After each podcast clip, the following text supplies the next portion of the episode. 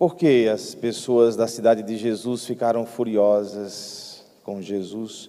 Por que os seus compatriotas, os seus vizinhos, ficaram tão revoltados e, como diz a própria palavra, furiosos com o que Jesus Cristo falou? Vocês captaram por quê? Escutando o Evangelho. Estavam indo tão bem, diz aqui no início do Evangelho de Lucas, capítulo, capítulo 4. Todos davam testemunho a seu respeito, admirados com as palavras cheias de encanto que saíam da sua boca. As palavras de Jesus cheias de encanto, eles estavam encantados com Jesus e diziam também: Não é este o filho de José? Como querem dizer, nós o conhecemos, cresceu aqui, falando tão belo, tão bonito. Mas daqui a pouco, Jesus começa a dizer algo que eles ficam inquietos. Jesus começa a falar umas verdades, e é sempre assim, vocês já perceberam até na nossa vida, quando a gente começa a dizer algumas verdades, toca em algumas feridas, as pessoas elas realmente se sentem bem incomodadas, e não foi diferente aqui na terra de, de Jesus. E quais foram essas verdades?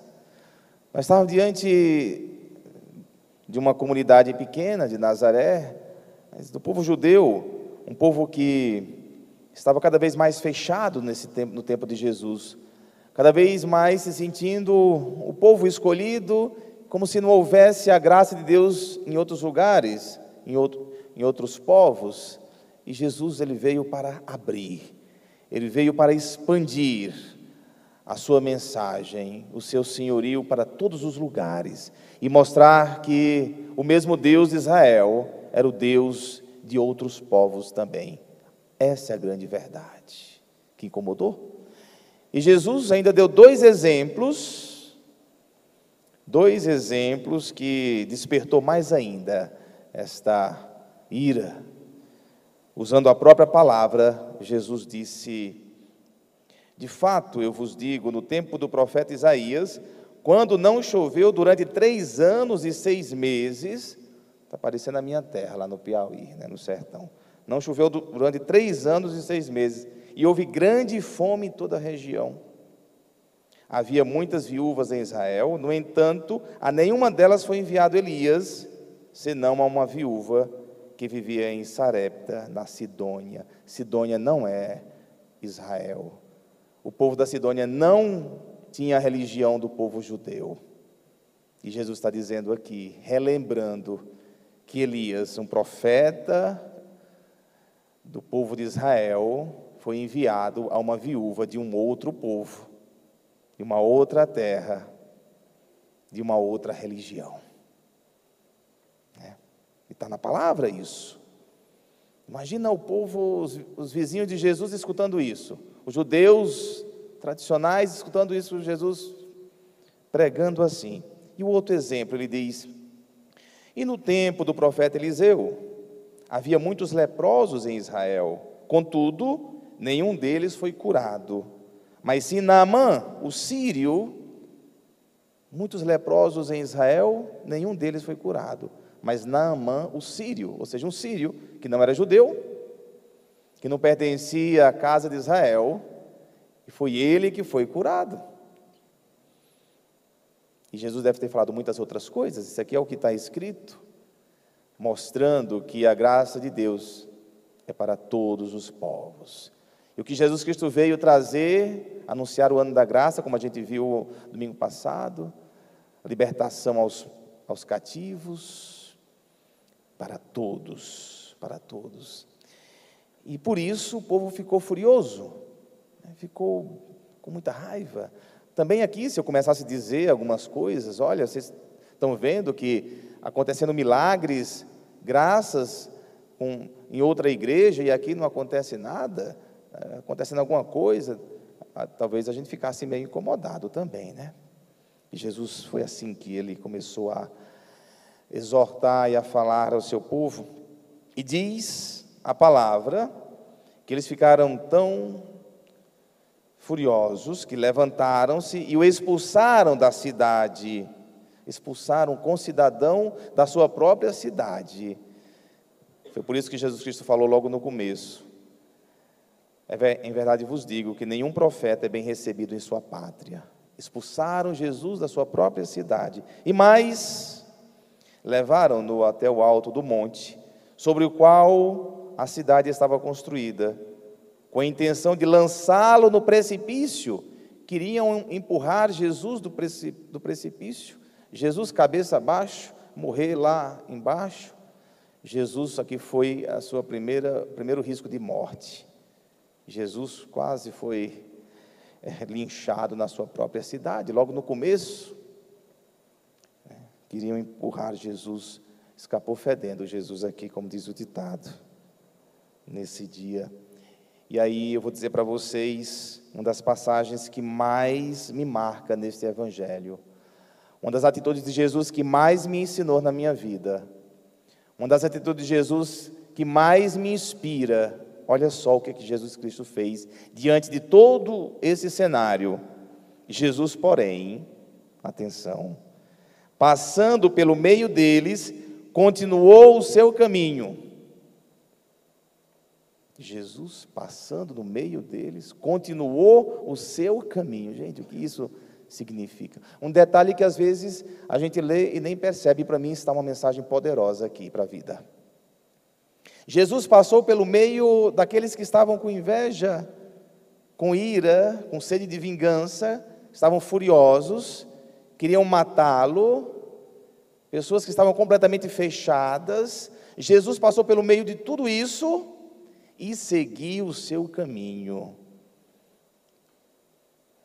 Isso é para os fortes, para aqueles que têm um objetivo, que têm uma missão a ser cumprida que sabe onde deve chegar e o que deve fazer, e Jesus então vai.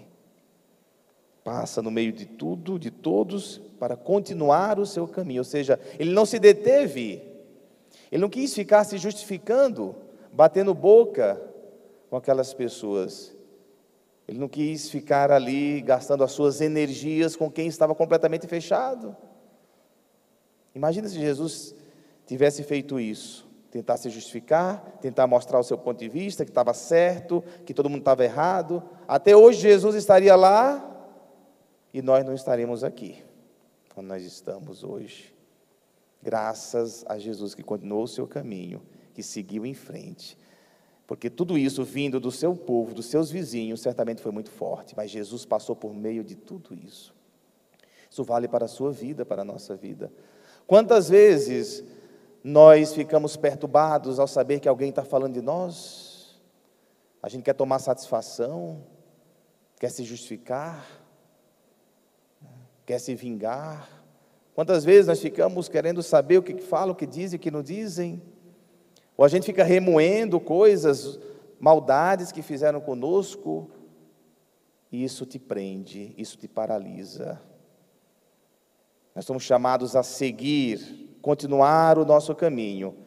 Por isso que é importante ter objetivos grandes, nobres, saber onde queremos chegar na vida. Isso é muito importante. Isso faz a gente caminhar para frente. Jesus tinha a sua missão bem definida, por isso que ele vai. Nós somos chamados a ter esta força interior de caminharmos para frente. O que mais atrapalha é a insegurança.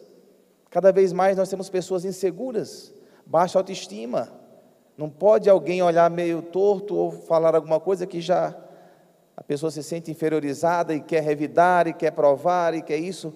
Insegurança é a pior coisa que existe na vida em comunidade, no trabalho. Esses eram inseguros e quem é inseguro quer eliminar aquele que o ameaça. Tem pessoas que querem eliminar outras pessoas tirar do caminho, porque é uma ameaça. Porque aquela pessoa denuncia a sua mediocridade, a sua insegurança, você precisa eliminar. Isso acontece. Não se percam nisso. Existe entre nós secretários do capeta.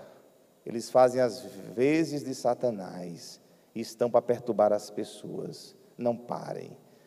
Não gaste energia com essas pessoas. Existem essas pessoas. São enviadas do Satanás. Existe.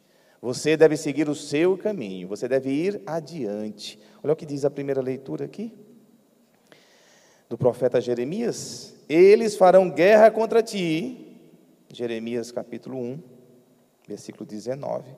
Eles farão guerra contra ti, mas não prevalecerão, porque eu estou contigo para defender-te, diz o Senhor. Farão guerras contra ti, mas eu estou contigo, não prevalecerão. Estou aqui para defender-te. Creia nisso. Deus está com você. O Senhor está com você. Está presente na sua vida. Faça como Jesus. Passe sempre no meio de tudo. Aquilo que quer te atrapalhar, siga seu caminho. Tenha um, um norte, tenha um objetivo, tenha sonhos. Saiba que você tem uma missão a cumprir, que nós temos um horizonte a ser buscado, que é o céu, que é a eternidade, que nós começamos a construir aqui, o nosso lugar em Deus. Louvado seja o nosso Senhor Jesus Cristo, para sempre seja louvado.